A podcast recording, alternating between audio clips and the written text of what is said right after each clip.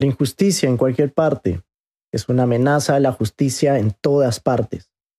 Martin Luther King Jr.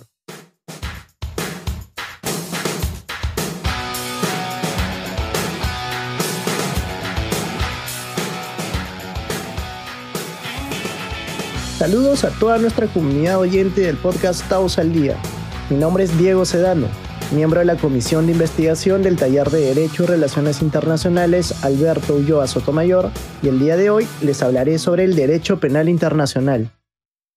El siglo XX ha sido escenario de una serie de acontecimientos históricos, sociales y políticos que han transformado la sociedad internacional y con ello el orden normativo internacional. Las guerras siempre han sido motivo para cambios trascendentales y tras todo un desarrollo histórico bélico en siglos pasados, fue en 1907, en la Conferencia de la Haya, en donde los estados codificaron leyes y usos de la guerra aplicables a los combates terrestres, lo que reforzó lo acordado en el primer convenio de Ginebra en 1864. Aun cuando la Conferencia de la Haya disponía que sus normas eran fuente de derechos y obligaciones para los estados partes, al término de la Primera Guerra Mundial, se estableció en el Tratado de Versalles de 1919 la responsabilidad personal del Kaiser Guillermo II como culpable de ofensa suprema a la moral internacional y a la autoridad sagrada de los tratados, reconociéndose, de tal modo, el derecho de los estados aliados y asociados de establecer tribunales militares con el objeto de juzgar a personas acusadas de cometer crímenes de guerra. La responsabilidad no solo de los estados, sino fundamentalmente la de los individuos, quedaba sentada como principio del derecho penal internacional. La evolución no se detiene, y durante la Segunda Guerra Mundial, varios gobiernos aliados expresaron el deseo de investigar, procesar y castigar a los criminales de guerra de las fuerzas del eje. Así, la Declaración de Moscú, adoptada en octubre de 1943, fue el antecedente del Acuerdo de Londres de 1945, al que se anexaron los estatutos del Tribunal Militar Internacional para el procesamiento y el castigo de los mayores criminales de guerra del eje europeo, o más conocido como el Tribunal de Nuremberg. El comandante en jefe de las tropas de ocupación en Japón estableció con el mismo objeto el Tribunal de Tokio. En tal sentido,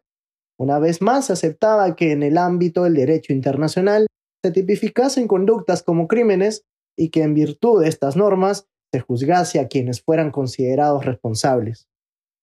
La adopción de los estatutos de los tribunales militares internacionales de Nuremberg y Tokio impulsó sustancialmente la codificación del derecho penal internacional,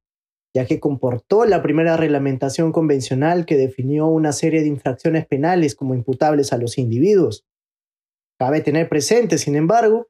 que en esta etapa del desarrollo del derecho, las conductas tipificadas como ilícitas debían vincularse con la guerra, esto es, con la lucha armada entre dos o más estados.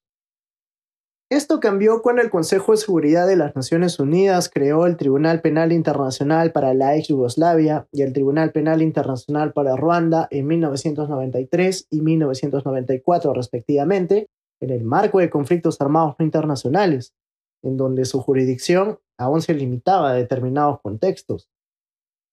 Solo tras la aprobación del Estatuto de Roma de 1998 la comunidad internacional finalmente creó una Corte Penal Internacional permanente, con jurisdicción sobre los crímenes internacionales cometidos por ciudadanos de un Estado parte en el estatuto o dentro de su territorio, o bien los que le remitiera el Consejo de Seguridad de las Naciones Unidas. Al día de hoy, son más de 120 los estados que han ratificado el Estatuto de Roma, aunque hay varios estados importantes desde el punto de vista militar que aún no lo han hecho, como los Estados Unidos, China y Rusia, lo que genera problemas al momento de limitar la competencia material de la Corte Penal Internacional en hechos con participación de individuos de estos estados, al punto incluso de no llegar a juzgarse sus conductas. En tal sentido, la idea de crear un derecho internacional penal derivó de la necesidad de sancionar conductas de relevancia penal de gran magnitud, en contextos de conflictos armados, luchas técnicas o incluso generadas por regímenes totalitarios, que de otra manera no hubieran podido ser sancionadas, ya sea por debilidades institucionales derivadas de los propios conflictos o por las parcialidades entre los diversos contendientes.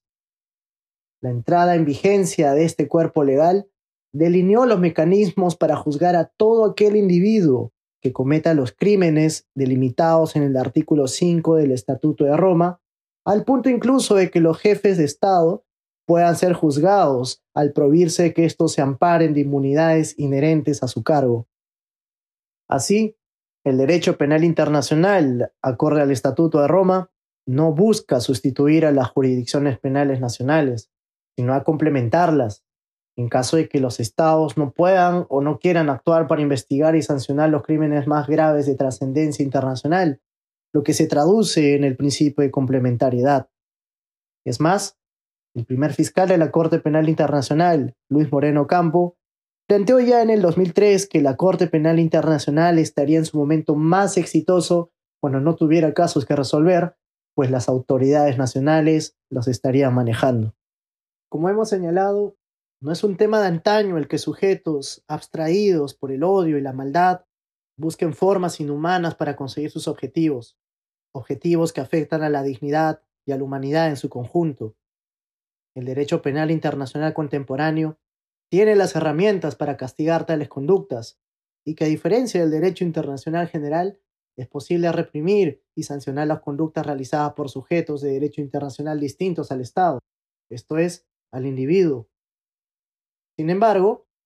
el hecho de que las grandes potencias militares no sean parte del Estatuto de Roma nos deja un síntoma de no lograr una justicia universal, en donde existan nacionalidades que de alguna forma sean inmunes a las sanciones penales internacionales. Las víctimas de los delitos más graves de la humanidad claman justicia. Se debe buscar que los alcances de la justicia transicional los ampare y que el juzgamiento de estos graves delitos contribuya a la consolidación de la paz. Esperamos que hayan disfrutado del tema desarrollado. Agradecemos inmensamente que hayan llegado hasta este punto y si lo disfrutaron, nos ayudarían comentando y compartiendo en sus redes sociales. No se olviden seguirnos para que no se pierdan los nuevos capítulos y secciones. También generamos contenidos en nuestras redes sociales. Encuéntranos en Facebook, LinkedIn, Twitter como Taus UNMSM y en Instagram encuéntranos como Gaceta Internacional. Les deseamos un buen fin de semana y esto fue Taos al Día. Muchas gracias.